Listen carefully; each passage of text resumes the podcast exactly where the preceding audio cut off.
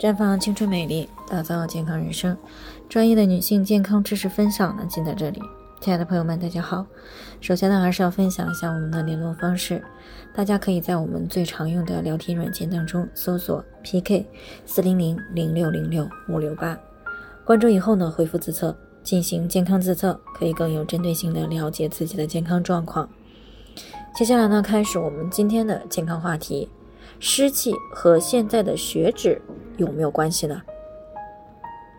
林女士呢，最近过来咨询，说自己呢平时总是感觉身重乏力，看了中医，说是湿气太重了。那最近体检呢，又发现了血脂有些高，她就想知道这到底是一种巧合，还是湿气和她的血脂有没有什么关联？那听到我们节目以后呢，就想要进行咨询，做一个详细的了解。那中医呢和西医是有着不同的理论体系的，前者呢。重于功能感觉改变，后者呢侧重于气质指标的改变。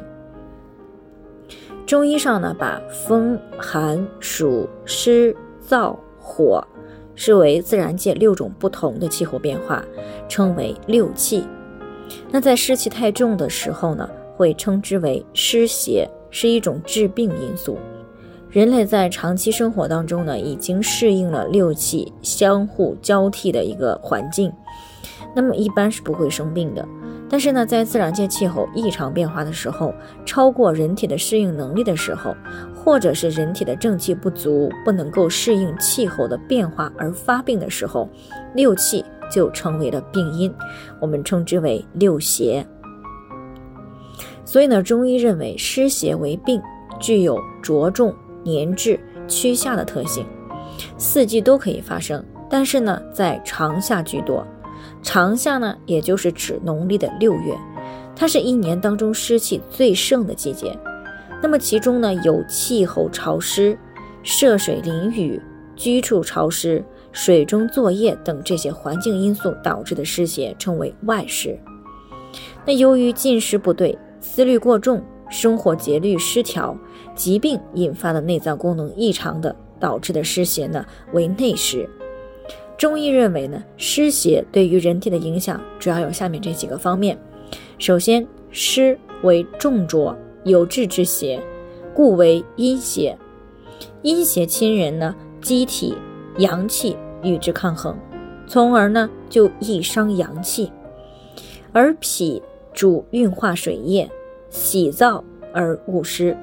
所以呢，外感湿邪的时候，常常容易困脾，导致脾阳不振，从而呢会使水湿内生，停聚，出现泄泻、水肿、尿少的表现。另外呢，因湿为重浊有滞之邪，一旦侵入到人体，最容易留滞于脏腑经络，从而呢阻遏气机，使脏腑气机升降失常。经络阻滞不畅，那如果湿阻胸膈，则会胸闷；湿阻中焦，脾胃气机升降失常，就会出现腹胀、食欲减退；湿停下焦，那么肾于膀胱气机不利，便会出现小腹胀满、小便淋涩不畅。其次呢，湿性重浊粘滞。啊，容易导致呢人体出现以沉重感、粘滞不畅为特征的临床表现，比如说头身困重、四肢酸楚沉重、皮肤黄浊啊、眼屎多、大便溏泻、小便浑浊、白带过多等等。所以呢，从这个湿气的表现来看，比较像我们现代。医学中啊，这个身体细胞代谢率下降和循环功能不佳所导致的结果。那从现代医学角度来看呢，人体细胞相当于生物化学反应的容器，而各种反应物的浓度和比例、酶的浓度和活性、反应温度、渗透压等，都会不同程度的影响到身体的生化反应，也就是新陈代谢。而血脂高的话，是会影响到身体循环代谢的。所以呢，会产生头身困重等和湿气重类似的症状。那至于这个湿气当中所说的排便粘稠这类的表现呢，更像是因饮食营养失衡引起食物消化不良，从而产生很多这个偏黏、气味重的代谢物。所以呢，湿气和血脂有相同的表现，但是并不完全一样。湿气的范围明显更大一些。但是不管是哪一种，都应该积极的干预调理，以免留下健康隐患。好了，以上就是我们今天的健康分享。鉴于每个人的体质呢有所不同，朋友们有任何疑惑都可以联系我们。